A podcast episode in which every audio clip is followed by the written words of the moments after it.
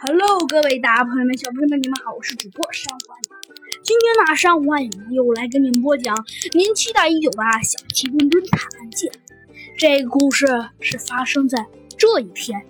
一天啊，张老太爷，哎呀，咱们这位张老太爷可挣的可不少啊。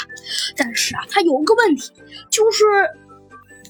就是咱们这位张老太爷呀，膝下没有子女，老爸因为早已过世，也就是去世了，只有一个呢远房的侄儿，当然了，侄儿呢也不是亲生的。这个侄儿啊，他呢特别呢好赌成性，好赌呢就是爱好呃赌博，赌博呢就是一种嗯怎么说呢，就是一种呢赌钱，比如说呃用一些游戏来赌钱，但是呢这赌的可是真钱哦。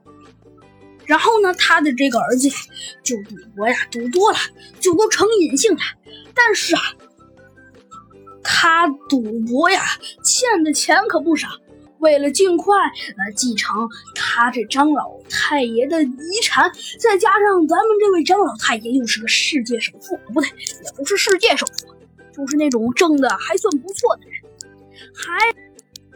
还顺便清了他那个他那主播欠下来的钱，于是啊，他就想出了一个非常狠毒的办法。好啦，小朋友们，这集的故事啊，咱们就讲到这里了。到底这个远方侄儿想出了什么狠毒的办法呢？下集。